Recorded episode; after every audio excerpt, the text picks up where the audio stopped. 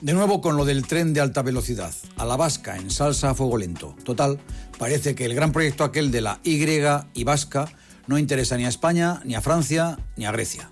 Lo cual además discrimina a todo Portugal, que por otro lado, nunca mejor dicho, tampoco parece que haya mucha voluntad de conectarlo en alta velocidad.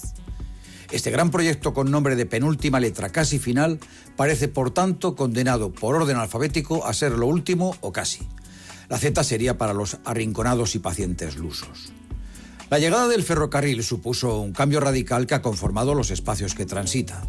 Nuestra ciudad ha crecido en función de ello, y aunque siempre se puede mejorar, tampoco sería aberrante asumir las dificultades y desencallarnos, resetear la cuestión del slow tren a poca velocidad y recular a tiempo.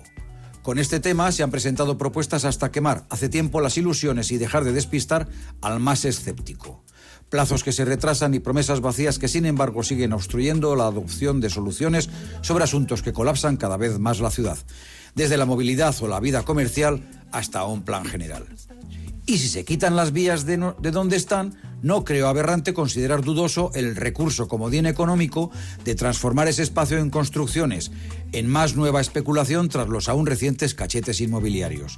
Se habla mucho de soterrar un tránsito fluido para vehículos, permeabilizar ese espacio y transformarlo de frontera en solaz.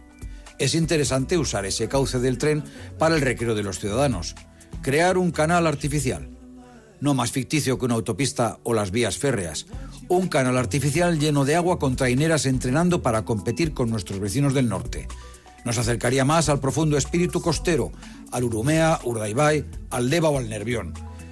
También conectaría más entre diferentes sensibilidades vascas. Y si quieren, los coches y los trenes por debajo de las traineras, puestos a soñar. Buenos días, Mincho.